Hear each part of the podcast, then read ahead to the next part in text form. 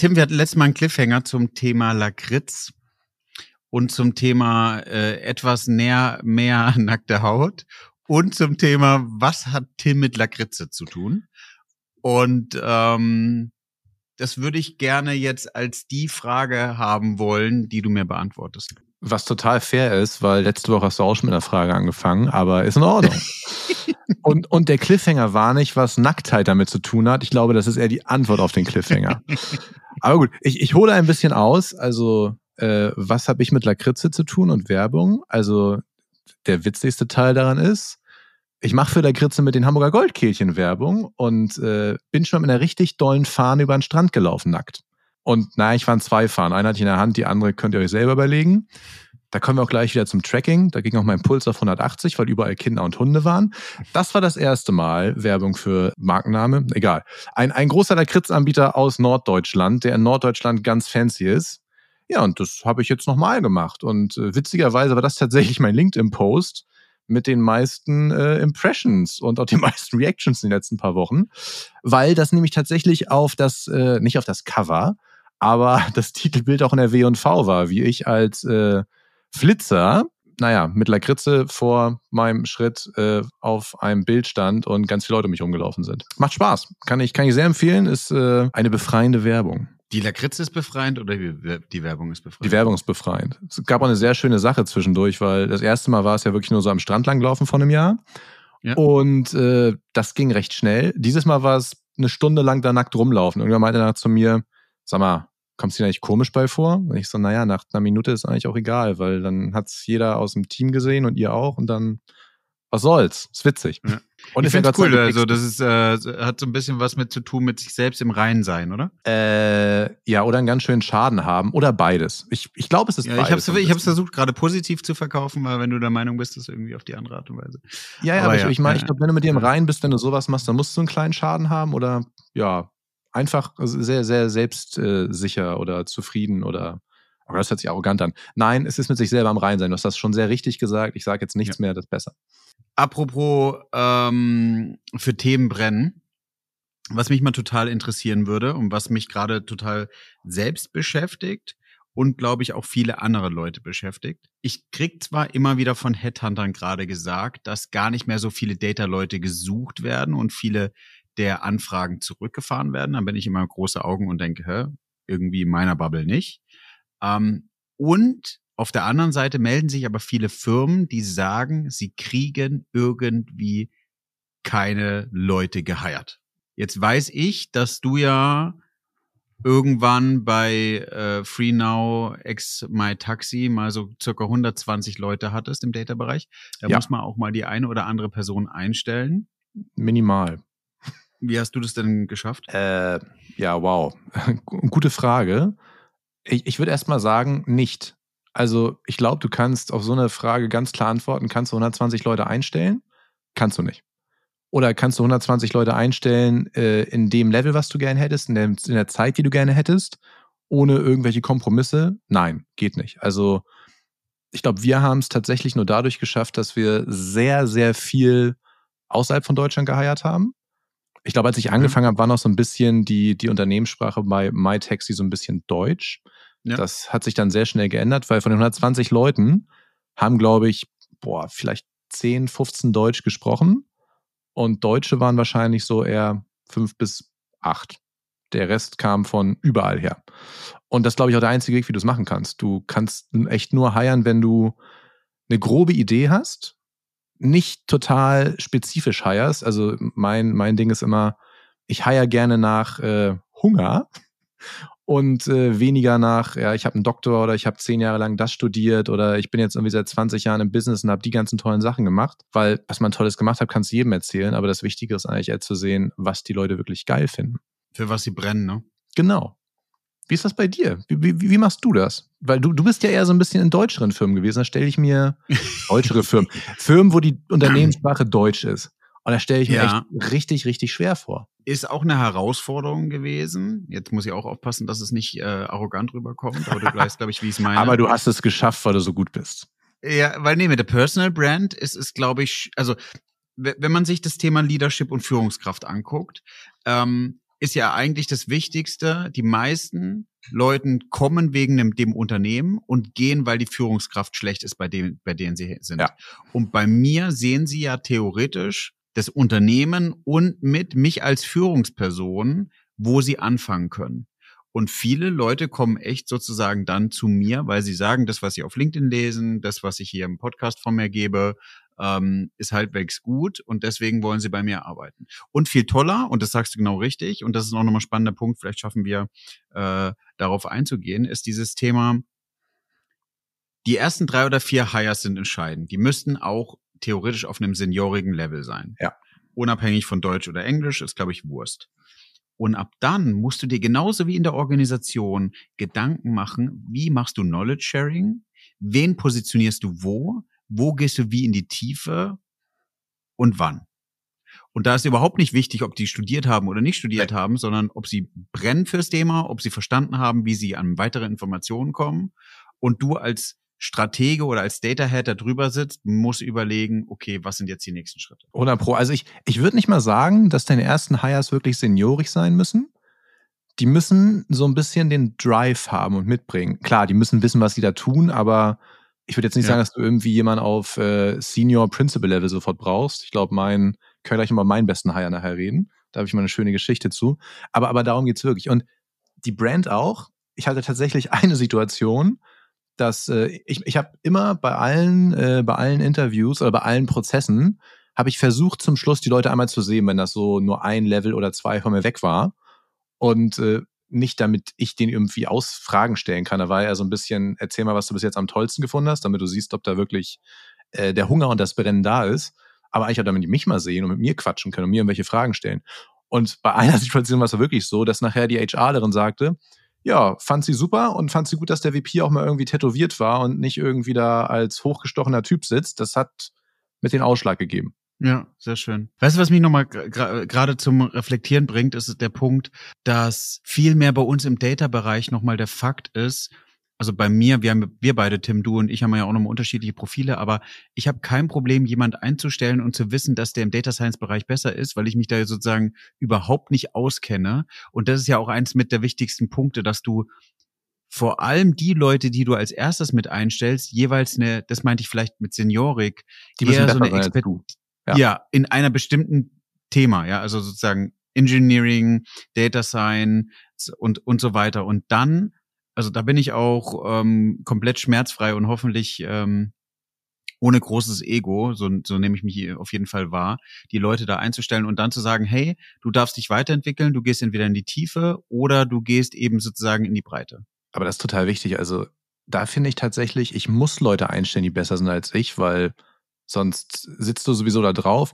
Ich glaube, es ist auch für dich als Führungskraft total gut zu wissen, du hast jetzt jemanden sitzen, der weiß das sowieso besser, das ist sein Expertenjob, weil dann ist es auch viel einfacher, da loszulassen, dann nicht irgendwie zum Micromanagen oder was, ja. weil da, da, muss das Vertrauen ja da sein, die Sicherheit. Und warum sollte ich mir jemanden einstellen, der Sachen nicht so gut kann wie ich? Das ist totaler Quatsch. Dann kann ich selber machen und dann muss ich daran mitarbeiten. Ja. Und ich bin mir auch sehr sicher, dass viele Leute Sachen besser können als wir, wie Data Science oder Data Engineering. Bei Dashboards ja. bauen bin ich mir manchmal nicht sicher. Da habe ich, glaube ich, finde ich, dass meine immer sehr hübsch sind, aber da kann man auch drüber streiten.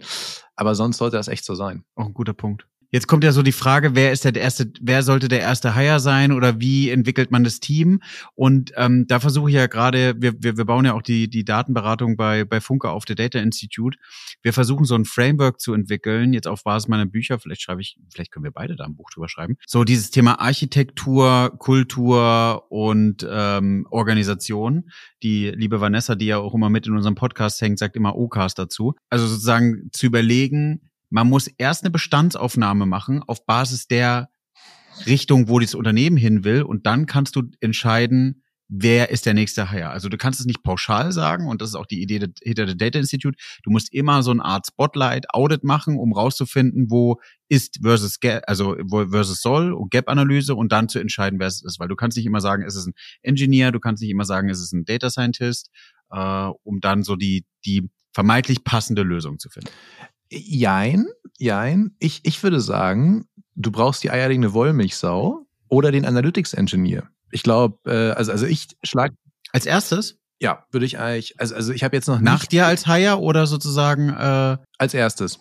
Also ich, ich würde mich da rausnehmen, weil dich oder mich gibt es an den meisten Firmen, die starten wollen, gar nicht. Die meisten Firmen, die starten, haben irgendwie weniger Leute, haben Budget für eine Person und dann ist die beste Person zum Hiren eigentlich tatsächlich so ein irgendjemand, der grob versteht, was das Business eigentlich braucht und will und was die KPIs sind, aber der dir auch eine Data Pipeline aufbauen kann. Ob die jetzt gut oder schlecht ist, ist egal. Das, das meine ich so ein bisschen. Ja, aber nee, weil nee? ich glaube, du hast ja in den meisten Firmen schon diese Leute irgendwo in den jeweiligen Abteilungen sitzen, äh, meistens dezentral und eigentlich brauchst du die, also die allererste Person ist sozusagen die Person, die die Strategie macht. Weil wenn du die alte Konzerne, Brownfield-Themen anschaust, dann brauchst du jemand, der Politik macht, der die Sachen aufnimmt, der ja. versteht, wo die Reise hingeht. Und das ist sozusagen vermeintlich gerade unsere Position. Und dann sammelt die Person erstmal ein, was sitzt dezentral, was sitzt zentral und dann entscheidest du, wie die weiter. Das stimmt. Aber da sieht man wieder, dass du erwachsener bist als ich. Ich bin da eher so in den kleineren Start-up-Firmen, wo da so 20 Leute sitzen und ja. äh, da gibt es dann vielleicht einen Techie, der so ein bisschen schon mal so welche Sachen getrackt hat, aber das war's. Vielleicht hast du recht. Ich glaube, wenn du wirklich gar nichts hast, dann würde ich sagen, ist der Analytics Engineer. Wenn du eine Strategie aufbauen willst, ein richtiges Team aufbauen willst, ja dann sollte es, soll es natürlich immer wie wir beide sein, ist ja ganz klar. Ja. nee, aber du, du hast vollkommen recht. Wenn du anfängst zu, also wenn du, wenn du in einem Start-up noch gar nicht, also in einer Growth-Phase bist, dann brauchst du, dann, du denkst ja sozusagen Data mit dem Entstehungsprozess mit. Ja. Und ich bin eher in Firmen unterwegs, wo eben eigentlich schon Data seit Jahren besteht, jedenfalls irgendwie. nicht sichtbar, sondern dezentral irgendwie total verwürstelt und dann musst du dir überlegen, wo die Reise hingeht. Ja, da hätte ich Angst vor. Da, da, da bleibe ich doch lieber bei meinen Kinderschuhen. Aber es ist, ähm, es ist wirklich spannend. Es wäre nochmal eine Überlegung, ob du zwischen den beiden Schwarz und Weiß, was wir jetzt gerade aufgebaut haben, nochmal so einen Zwischenschritt gibt. Oder ob man, wie ich gesagt habe, so eine Art Framework entwickeln kann, wer sollte der erste Hire sein. Aber die Frage kommt ja eigentlich gar nicht, wen soll ich als erstes einstellen, sondern eigentlich müsst ihr ja im besten Fall top-down, also die lieben hier höher positionierten Hörer und Hörerinnen, die zuhören, eigentlich müsste von euch die, die Thematik kommen mit, äh, wir machen jetzt eine Datenstrategie, beziehungsweise wir gehen das Thema Data an und dann brauchst du halt am Anfang vermutlich jemand von extern, ja. der so ein bisschen äh, Audit macht, was auch gar nicht schlimm ist glaube, so ein Stimmt, Outside-In-View ist immer sehr erfrischend und dann kannst du es trotzdem intern umsetzen. Kann ich ja auch total sagen, ist ja gerade das, was ich so ein bisschen als Job mache und äh, ja. das macht auch Spaß, weil ich glaube, bei vielen Sachen, und das jetzt, glaube ich, von der Größe unabhängig, ist es egal, was du langfristig einstellst, du musst diesen Kickstart einmal haben.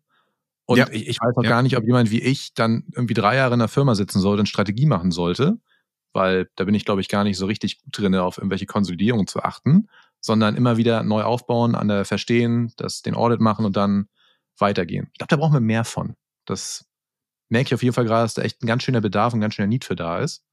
Aber eben kein Need dafür, haben wir schon mal gesagt, irgendwie einen Chief Data Officer einzustellen oder einen VP sofort, sondern einmal ja. so gucken, was da ist, dann so ein bisschen die Richtung vorgeben und dann weitermachen.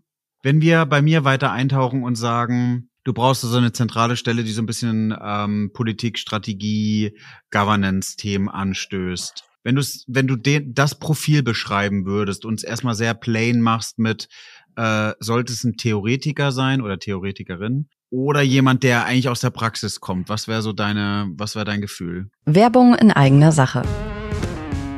In den letzten zwei Jahren habe ich über sechs Bücher geschrieben, 200 Podcast-Folgen aufgenommen und ich habe mir überlegt, wie bekomme ich diese ganzen Informationen jetzt nochmal anders verpackt und in einem Mehrwert für euch kommuniziert. Mit meinem Team habe ich jetzt über sechs Monate mal drüber nachgedacht, was kann das denn sein und habe viele Ideen verschmissen und dann auch doch wieder angefangen. Es wird jetzt demnächst einen Videokurs geben, in dem ihr die Möglichkeit habt, alle Informationen, die ich über die letzten Jahre erarbeitet habe. Wie wird ein Unternehmen datengetrieben? Auf was muss man dabei achten? Was sind Fails? Und vor allem, was sind aber auch gute Vorlagen, die man nutzen kann, um erfolgreich zu sein? Von daher nutzt die Chance, meldet euch bei mir und ihr bekommt Zugriff zu diesem Videokurs. Ich schicke euch alle Informationen dazu. Er kostet natürlich was, aber für die Leute, die am Anfang direkt zuschlagen, habe ich auch einen großen Rabatt. Ich freue mich. Du, ich glaube, da bin ich mega gebiased, ne? Weil ich komme ja nur aus Richtungen, wo Praxis ziemlich nah ist. Ja. Ich glaube, wenn du wirklich dass die Infrastruktur, also du musst ja gleichzeitig das Business verstehen und ja. was datentechnisch da ist. Ja. Und das geht ohne einen kleinen praktischen Anteil wird das nicht gehen. Ja. Also ich fühle mich daran viel wohler, wenn ich irgendwie auch zwischendurch reingehen kann und irgendwie eine Data Pipeline anfasse kaputt mache und dann wieder ganz mache und irgendwas darauf update, weil dann weiß ich, was geht. Es ist echt eine Frage, also ich glaube, ich glaube, es kommt total auf den Scope der Firma an, ne? Wenn das, äh, wenn das sehr, sehr groß ist, wenn da viele verschiedene Business Units sind und da gar keine Zeit für da ist, den praktischen Anteil zu machen, dann macht das auch Sinn. Aber boah, kann, habe ich, ich würde sagen, praktisch hilft. Aber es kommt drauf, es ist auch, glaube ich, so die Sache, ich wieder hier Tech-Branche ganz viel, Leute auf der anderen Seite wissen, was Data ist. Ich glaube, wenn das anders ist, brauchst du wahrscheinlich jemanden, der wirklich gut reden kann und gut Politik machen kann. Ja, genau, der Meinung bin ich auch, aber du musst schon wissen, wie die Sachen funktionieren. Also ich bin fest davon überzeugt, die Leute, die ähm, in größeren Firmen Data anschieben sollten, sind Leute, die das schon in der Praxis ein oder zweimal gemacht haben. Ich weiß, ja. da gibt's aktuell noch nicht genug, von daher ist die These bisschen hart. Ähm, aber dann musst du jemanden finden, der vielleicht auch in einer etwas niedrigeren Position sowas schon mal gemacht hat und dann eher nochmal mehr den Überblick bekommt. Also er, er oder sie muss in einem gewissen Themenbereich schon verstanden haben, wo es ja. geht, weil jetzt sind wir wieder genauso, ich weiß nicht, wie es dir geht, im Top-Management, so das Thema Datenqualität, Prozesse, Pipelines, was bedeutet es, was für Aufmerksamkeit schenke ich, schenke ich da drauf, jetzt diese ganzen AI, äh, KI-Themen, wo jetzt sozusagen rumdiskutiert wird mit MVP und wie kann ich das dann live skalieren. Da braucht man wirklich jemand, der das schon mal in der Praxis gemacht hat, damit nicht in der Theorie das so einfach klingt und das Projekt irgendwie gefühlt nach äh, drei Wochen auf dem Reißbrett fertig ist, sondern dass einem bewusst ist, dass danach eigentlich noch ganz, ganz viel entsteht. Ja, sobald du die erste API anfasst, da wird es immer ein bisschen schwieriger. Ja. Also es ist natürlich viel clicky bunti, aber nicht alles. Weißt du, was ich noch festgestellt habe, wenn es dann so ein bisschen ähm, in größeren Firmen darauf ankommt, das Thema Data auszurollen, dann hängt ja Data meistens schon, was, was heißt Data? Die Zahlenwelt, wenn man es so mal so ein bisschen benennen will, ist ja dann oft so in Finance oder im Controlling-Bereich und damit ist es ja schon so ein bisschen biased. Das heißt, du musst zwangsweise das Thema neu positionieren, damit du nicht diesen Bias mit dem Thema Data nochmal in die Organisation treibst, sondern dass du es vermeintlich frisch hinstellst, weil alleine die Anforderungen versus Controlling, und das ist jetzt gar nicht negativ oder Finance, ist ja an die digitale Datenwelt eine ganz andere, wie einmal im Monat ein Reporting zur Verfügung zu stellen. Stimmt total. Aber das, das ist ein geiles Thema. Lass uns da mal kurz ein bisschen einsteigen, weil ich habe in meinem Leben noch nie an Finance reported. Also ich habe mal irgendwann an CEO reported im Inkubator, der gleichzeitig der CFO auch war, aber das war eher so nebensächlich. Aber mir war es bis jetzt wirklich immer so, dass ich entweder, wo habe ich gesessen? Ich habe entweder wirklich im Marketing gesessen, äh, es gab irgendwie äh, BI als Teil des Produkts oder gut, bei FreeNow wurde ich einmal rumgereicht und war unter dem CMO, CPO und äh, CTO. Das war auch ganz witzig. Aber Finance du hast war. alles schon mal mitgemacht. Ich habe ja bis auf Finance tatsächlich. Also Finance war war nie in den Firmen, wo ich war, die waren immer daneben. Und das hatte auch witzige andere Auswüchse, wie das wir auch diese Daten konsolidieren mussten. Aber ich war nie wirklich im Finance Department. Aber die haben doch, äh, die haben doch Sachen reported, oder? Ja, aber das haben wir dann ganz oft so gemacht, dass das ein Stakeholder war. Also es gab zum Beispiel bei FreeNow ein Team. Ihr habt dann zentral die Daten verwaltet dafür? Aus dem ERP-System und oder, oder, oder? Jein, jein. Also wir hatten da, also es war eigentlich fast überall so, dass es zwei verschiedene Töpfe gab. Es gab einmal den Operational Data Topf, wo wirklich ja. das gesamte Tracking reinging, wo alle Sachen ja. aus den Apps. Den, den du den, hattest? Genau, aus den Webseiten reingingen. Und da ist natürlich noch das äh, Finance-System auf der anderen Seite, wo, naja, Rechnungen rein, raus, die Buchhaltung. Das wurde aber eigentlich mal daneben gesetzt. Und es wurde tatsächlich auch sehr viel von den Finance-Teams aus unseren Daten genommen als Grundlage. Weiß nicht, ob das gut oder schlecht ist. Wahrscheinlich, so wie du gerade guckst, ist es eher, macht dir das Angst. Nee, ich überlege gerade, es ist eigentlich auch gar nicht so schlecht, die Sachen zu, zu separieren, aber mein Gefühl, weil, weil das eine ist ja sozusagen akkurat auf den letzten Cent und operational musst du ja, ja nicht zwangsweise äh, den letzten Cent optimiert haben. Aber was mich so ein bisschen Nee, genau, genau das ist der Punkt, den ich sagen wollte, dass, dass du in dieser Finance-Welt, wenn da das Thema Data startet und versucht weiter aufzunehmen, du kannst es nicht so genau nehmen. Du Stimmt. kannst nicht den allerletzten Cent nehmen. Und darauf sind die trainiert und das ist ja auch fein. Das ist ja, ja auch deren Job. Und die, die Jahresabschlüsse müssen ja aber auch stimmen. Aber bei den anderen Themen eben nicht. Und meistens startet es eben da, weil die, weil es immer heißt so, Data und Informationen sind da, die werden da reported, ja. die sind die auch die, so, weißt du, kennst du diese Organisation, wo ähm, an jeder Fachabteilung so ein Controller dranhängt ja, und dann hatte ich äh, einmal, fand ich komisch. Ja, aber so wollen wir ja eigentlich auch die Data-Welt aufbauen Stimmt, und sagen, stimmt. an jedem hängt ein Analyst. Ja, ist auch recht. Aber da ist eben so, ich glaube, da ist der große Unterschied zwischen, du brauchst wirklich, das hört sich jetzt dumm an, aber ganz kalte, harte Zahlen und Fakten. Und bei uns sind es ja sehr oft einfach nur Trends. Und wie gesagt, wenn ein Modell 80% korrekt ist und 20% falsch, ist das für die Unternehmenssteuerung der Oberhammer. Das ist ja total gut, aber da würde sich jeder Controller, glaube ich, weiß nicht, nicht im Grab umdrehen, weil der ist wahrscheinlich noch da. Aber das würde für den, glaube ich, äh, sehr, sehr viel Schweiß auf der Stirn erzeugen. So, es ist schön, dass du jetzt äh, die äh, Ein Anfeindungen vom Controlling oder von Finance bekommst, weil, genau, meldet euch einfach beim Tim. Kann, kann, kann ich mit umgehen. Aber komm, äh, wo wir jetzt schon dabei waren, du hast ja gerade wieder ganz frech mit der persönlichen Frage angefangen. Aber eigentlich, eigentlich war ich diese Woche dran. Und äh, ich habe tatsächlich drüber nachgedacht und äh, es, es hat so ein bisschen was mit dem Thema, was wir gerade schon hatten, zu tun. Das erzähle ich aber jetzt später. Das Ja. wird eine total tolle Überleitung dann, aber erstmal darfst du ein bisschen was erzählen. Jonas, was war eigentlich das erste Konzert, auf dem du warst? Und was war das letzte? Oder was wird das nächste? Darfst du dir aussuchen? Oh, das ist ja jetzt, jetzt wird's lustig. Okay, Geil. sehr cool. Mir, mir gefallen die Fragen. So, erstes Konzert war äh, Herbert Grönemeyer. Oh. Ja, ähm, das war ich, da war ich in der Ausbildung und da hat mich ein Mit-Azubi sozusagen gefragt, ob ich mitgehen will.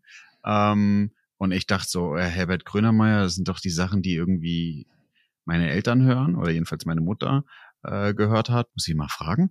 Ähm, das war schon krass. Und jetzt kommt das nächste.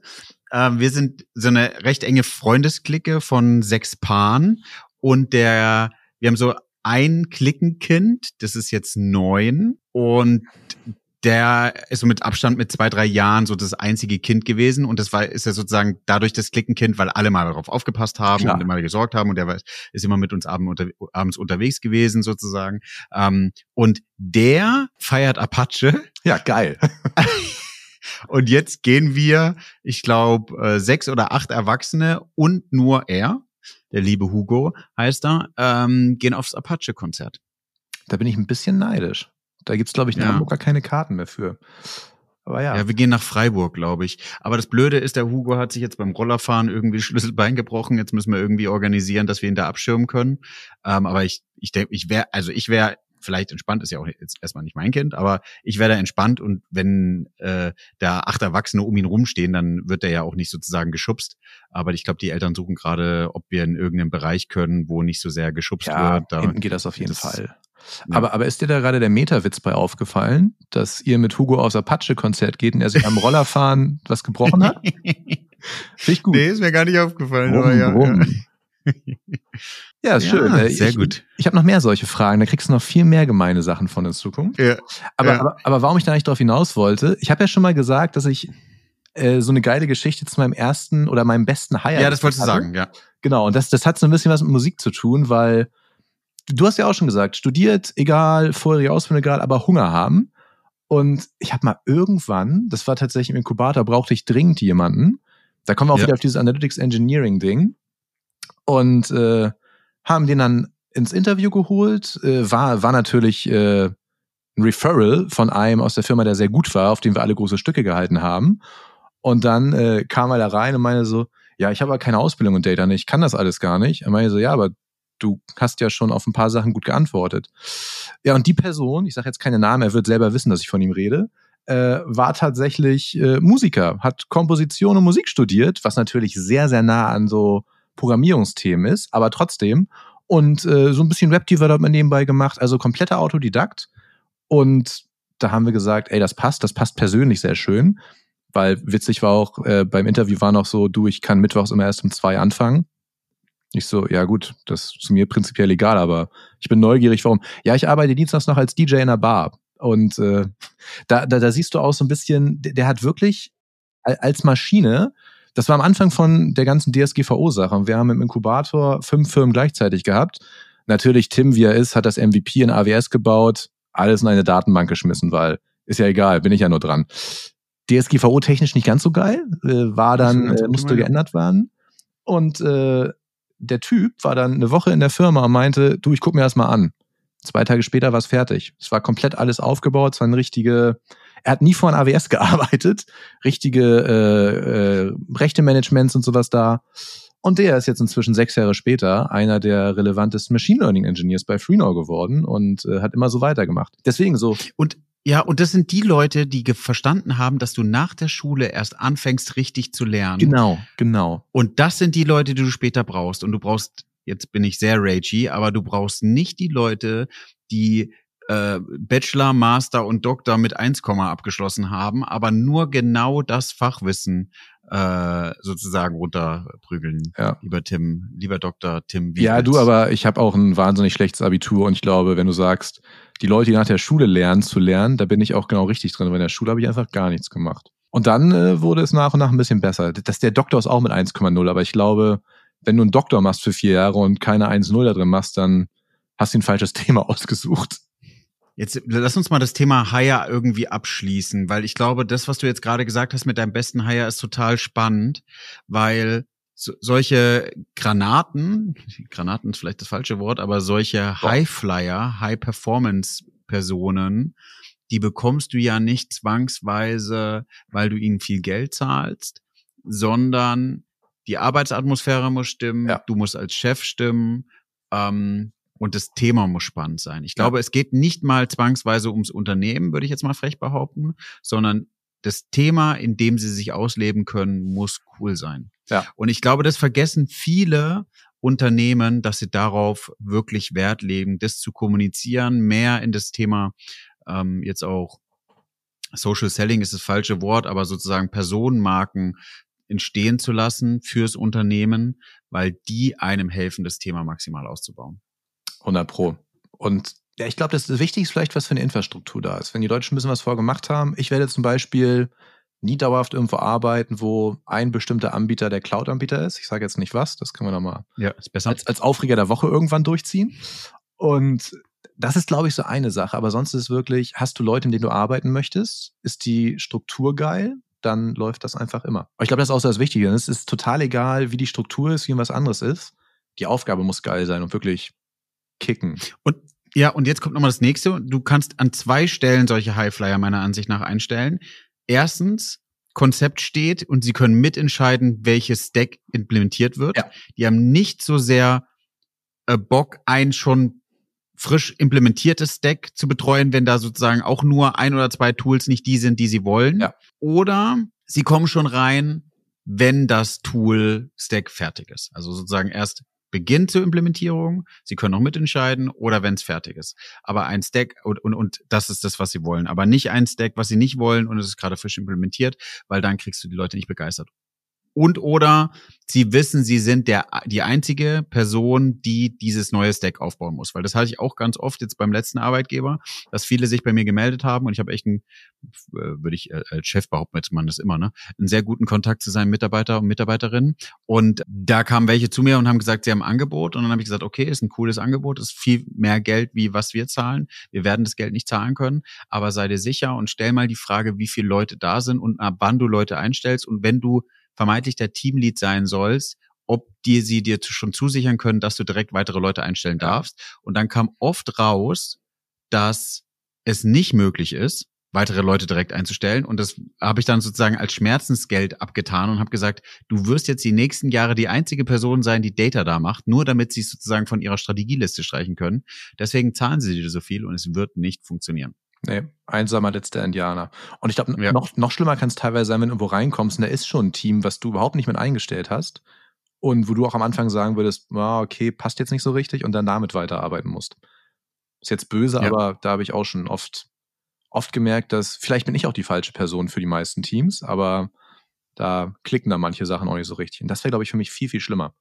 Irgendwie was vorgesetzt zu kriegen, damit zu arbeiten und dann, was wir letztes Mal schon hatten, keine Entwicklung und kein Wandel. Da würde ich äh, sehr schnell sehr unruhig werden. Und es ist ja meistens so, dass du pro Use Case schon noch einen Wandel hast oder dass du ab einer, also diese unter, diese, diese Schallmauern, die du bei Data durchbrichst, auch durch die Hires, die sind schon spürbar für die Organisation. Ja. Wenn du plötzlich schaffst, einen Stack da zu haben und Self-Service etablierst, wenn plötzlich jeder sich irgendwie in einem Visualisierungstool einloggen kann, wo er plötzlich Sachen rausbekommt, ähm, eigenständig. Das ist schon spürbar für die Organisation. Muss es, weil sonst wird es auch schwierig, wieder zu erklären, wenn du mehr Data-Leute brauchst. Ne? ja. Nee, das ist auf jeden Fall spannend. Ich finde auch eigentlich gut, wir könnten, sagen wir, unterbewusst eine Folge zu einem Thema gemacht. Vielleicht finden wir äh, unterbewusst oder bewusst ähm, für nächste, nächste Folge auch nochmal ein Thema. Ich überlege gerade, ob ich auch nochmal schaffe, nachher einen Cliffhanger äh, für die Hörer und Hörerinnen aufzubereiten. Schon wieder? Wieder irgendwas, was ich dann erzählen muss? Also bin ich dabei, finde ich, finde ich gut. Wollen wir noch kurz drüber reden, wo die Hires meistens herkommen oder haben wir noch Zeit? Ja. Ja, wir haben noch Zeit, ja. Ja, was hast du? Was, ähm, ist, was ist für dich meistens der, der best, die beste Source für neue Leute? Also bei mir Personal Brand LinkedIn und oder Empfehlung von einem Mitarbeiter, Mitarbeiterin, die schon da ist.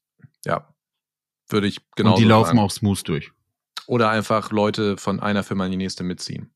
Hat jetzt hoffentlich keiner gehört, aber sobald ich mal jemanden habe, mit dem ich gut arbeite, habe ich ihn auch sehr gerne irgendwann wieder. Das äh, ist leider einfach so. Ja, aber also sorry, wenn du wenn du irgendwie mit der Mannschaft schon Erfolge hattest, warum solltest du diese Mannschaft nicht wieder zusammentrommeln? Und eigentlich sollten sich ja alle drüber freuen, dass du diese Mannschaft wieder zusammenkommst. Ich kann es teilweise nachvollziehen, dass dann so die Aussage ist ein bisschen, na, sind die Leute, die gerade schon in der Organisation sind, das nicht wert?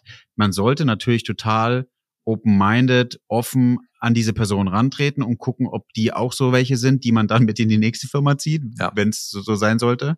Aber ansonsten, wenn, wenn keiner besteht, auf jeden Fall. Und ansonsten musst du halt einfach mal äh, überprüfen und dann entscheiden, ja. wen du mitziehst. Ja, ich glaube, das sind wir ehrlich, wir brauchen Speed und Speed bedeutet eben, man lernt sich halt über ein halbes Jahr, Jahr erstmal kennen. Ähm, und die anderen muss man, den sag mal einfach oder schmeiß mal was über den Zaun. Mach mal, fertig. Und dann funktioniert es. Ja. Ja, aber ich glaube, das, das nächste ist einfach nur, dass vielleicht deine alten Vorgesetzten irgendwann angefressen sind, wenn du Leute mitnimmst. Aber gut. Aber das sind ja auch die, die davon profitiert haben, dass du es in der Form davor gemacht hast. Das stimmt auch, dass ich die da eingestellt habe oder da schon mitgebracht habe. Ne? Das ja, ist, ja. ja, ist auch recht. Kann ja. ich immer nur die Vorteile haben. Ja, ja, das stimmt. Äh, es ist, äh, gehen in beide Richtungen. Wenn du gute Leute hast, die irgendwann gehen, dann muss dir klar sein, dass es vielleicht eine, eine kleine Kettenreaktion erzeugt. Was mir noch ein spannendes Thema ist zum Thema Hire.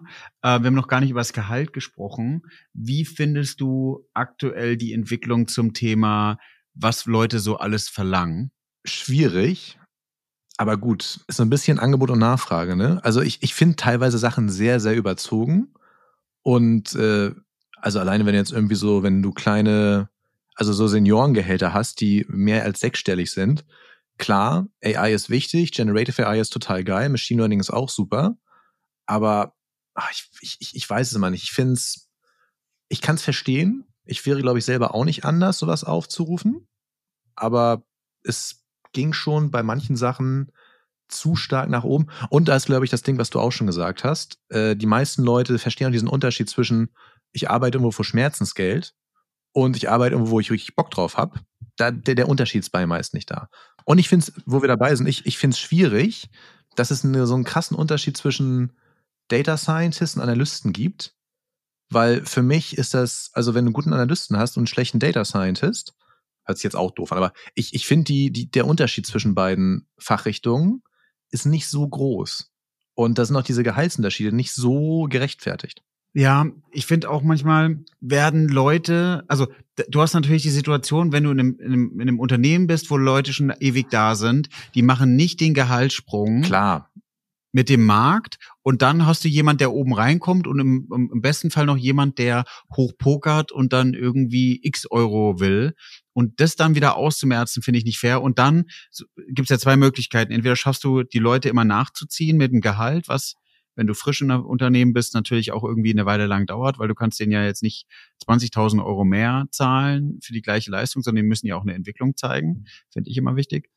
Ähm, und dann war über die letzten Jahre, und darauf wollte ich so ein bisschen hinaus mit meiner Frage, ähm, die Situation, dass die meisten Leute schon abartig versaut waren durch irgendwelche Headhunter, die ja. gemeint haben, sie können jetzt viel zahlen, weil oh je, die Headhunter kriegen ja 30 Prozent oder 25 oder 20 Prozent vom Jahresgehalt, dann werden die auch ein hohes Jahresgehalt wollen. Natürlich, dass da, da ist der Headhunter dein bester Freund, dein Gehalt hochzukriegen. Ja. Ja, ja. Aber mir ist, mir ist gerade noch was eingefallen. Ich glaube, eine Sache, die uns in Deutschland so ein bisschen fehlt, das ist jetzt ein ganz großes anderes Thema, nur kurz anreißen, äh, ist das fehlende ESOP, VSOP Beteiligungssystem. Ne? Also wenn du jetzt irgendwie in die Staaten rüber guckst, jeder Data Engineer verdient, glaube ich, das Dreifache von dem, was er so verdient, nochmal als Anteile die natürlich in einer bestimmten Position oder einem bestimmten Zeitpunkt westen. Aber ich glaube, wenn wir sowas hätten, dann würdest du auch wieder dieses, ich habe Bock auf das Thema und ich weiß, wenn ich was richtig Geiles da leiste und die ganze Ja. Zeit immer nach vorne bringen, Ja. das, das fehlt uns Nicht so ein sofort, bisschen. ja. Sehr guter Punkt, ja. Nicht sofortige Vergütung, sondern auch ein Invest, den man gemeinsam geht. Genau. Und eine Bindung ans Unternehmen. Ja, ich glaube, das ist das Größte Problem für viele, diese Bindung einfach, weil das, was du schon gesagt hast, ne, also du kriegst die Leute, die in der Firma sind, nicht so hochgezogen. Ich habe bei FreeNow damals drei Jahre dran gearbeitet, das Gehaltsgefüge, was mir viel zu wenig war, einmal hochzuziehen.